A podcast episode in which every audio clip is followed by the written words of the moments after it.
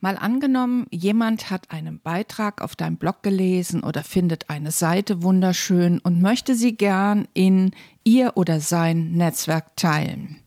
Dazu brauchst du ein Plugin und darüber spreche ich heute. Mein Name ist Kerstin Müller von Müller macht Web.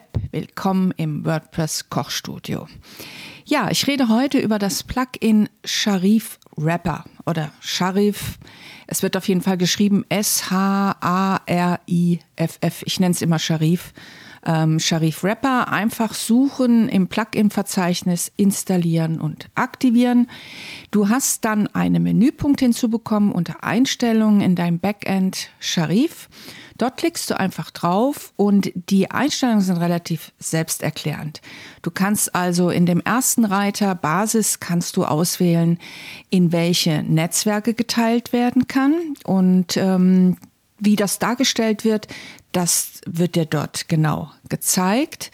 Dann kannst du ähm, noch sagen, wo du das, ähm, wo diese Share-Buttons auftauchen sollen vor dem Beitrag vor der Seite nach einem Kontaktformular. Wenn du den Automatismus von WordPress benutzt, dann funktioniert das automatisch. Wenn du so wie ich im Divi oder im Elementor Template baust, dann würdest du einen Shortcode nehmen und mit dem Shortcode kannst du quasi diese Teilen-Buttons an jede x-beliebige Stelle auf deiner Website ähm, ja, hinplatzieren oder wenn du ein Template für deine Blogbeiträge gebaut hast. Ich habe das bei mir zum Beispiel mit dem Shortcode, habe ich das auf meinem Blog-Template unterhalb des Beitrags gesetzt. Das kannst du tatsächlich frei entscheiden.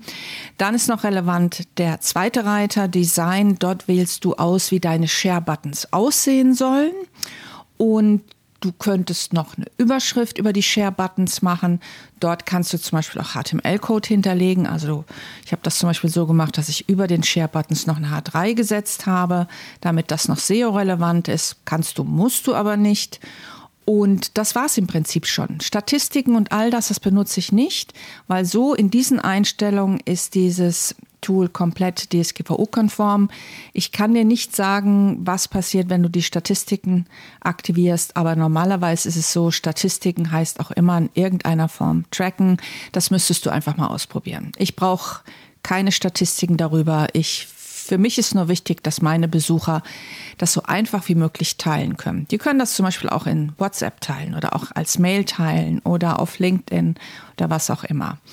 Ja, so kannst du ganz einfach deine Besucher motivieren, das zu teilen und es ihnen so einfach wie möglich machen. Wenn du das jetzt mal ausprobieren möchtest und du hast noch nie mit WordPress gearbeitet, dann hör dir gern meine ganzen anderen Folgen an oder hol dir den gratis WordPress-Kurs unter wordpress-kochstudio.de und leg einfach mal gleich los. Bis bald, deine Kerstin.